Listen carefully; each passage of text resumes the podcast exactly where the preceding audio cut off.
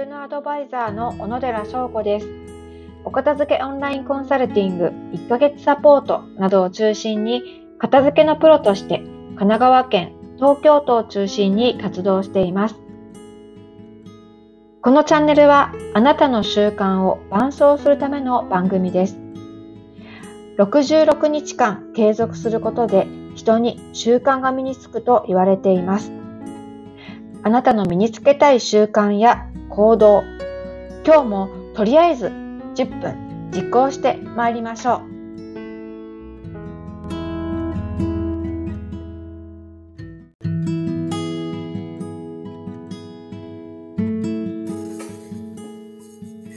今日もこのラジオをつけていただきましてありがとうございます。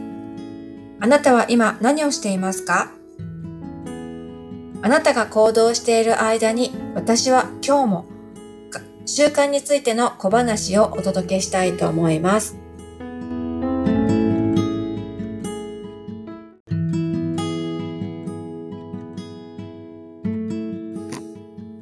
習慣がつかないハードルは何か？私は仕事柄片付けの仕事をしていますので散らかったお家に行くということが多いです。そうしますと、元に戻せなかったものたちで溢れている部屋ということになるんですが、えー、ご本人は片付けたいと思っているんです。ですが、どうしても片付けられない。これは行動、望む行動があるのにできなかった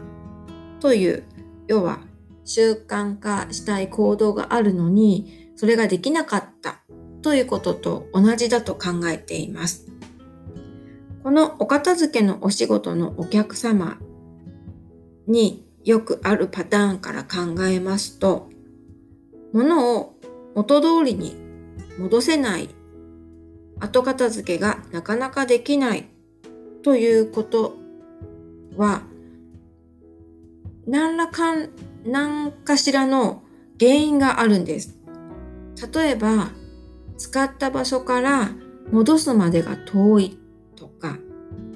しまうまでたくさんの工程が実はあった。など、という場合です。例えば家の中のすっごい北の端っこの部屋で食べたのに、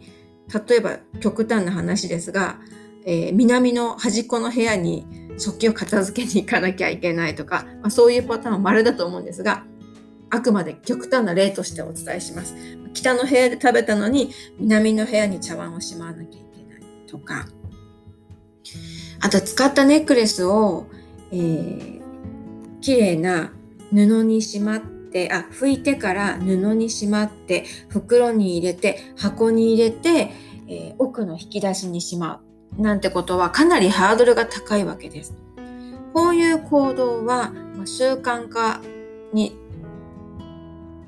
になる前にそもそもの行動がなかなかできないっていう状況なんですね。こういう原因があって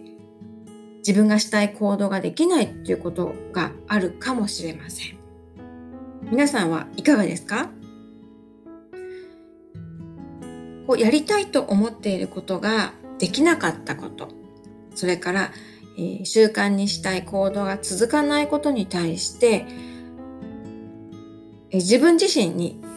落ち度があると。これは自分のせいとかね。そんな自分にいちいちがっかりしたり、落ち込んでしまったりする人がいるんですが、その落ち込んだりがっかりする前にですね、なんでこれができないんだろうかということを考えてみてほしいわけです。何らかの原因があってそれができないはずなんです。で、億劫だって思うんですって言うんであれば、億劫だと思う原因があるんです。その部屋が寒いとか、例えば、うんと、子供で言ったら犬がいてその部屋が怖いとか、何かかしらあるはずなんです。それをぜひ冷静に分析してみてください。私は実は、えー、最近ですね、体重は増えてないんですが、体型が結構変わってきまして年齢的なものもあるんですがお尻が結構大きくなってきたんですね。それで、え運動してちょっとシェイプアップしたいなと思っている思っているんです。思っているんですけどこれなかなかウォーキングに行こうと思っているんですけどなかなかこれができないんですね。でなんでできないんだろうって考えた時にまず1回目のハードルとして着替えがあったんです。でそうだであればもう初めから朝からスポーツウェアで過ごそうと思ってからですね、えー、すごく気が楽になりました。ですのでちょっと運動用のスパッツを買い買い足したり T シャツを1枚買いた買い足しましたしあとテニス用のズボンも、まあ、部屋着に、部屋着っていうか、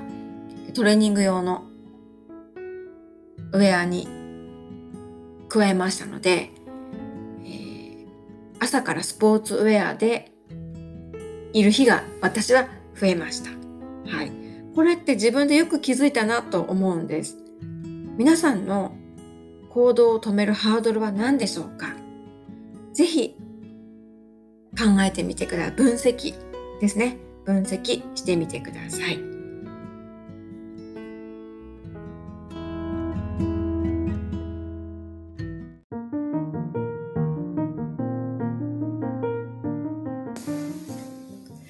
良い習慣はあなたの人生を最大化します。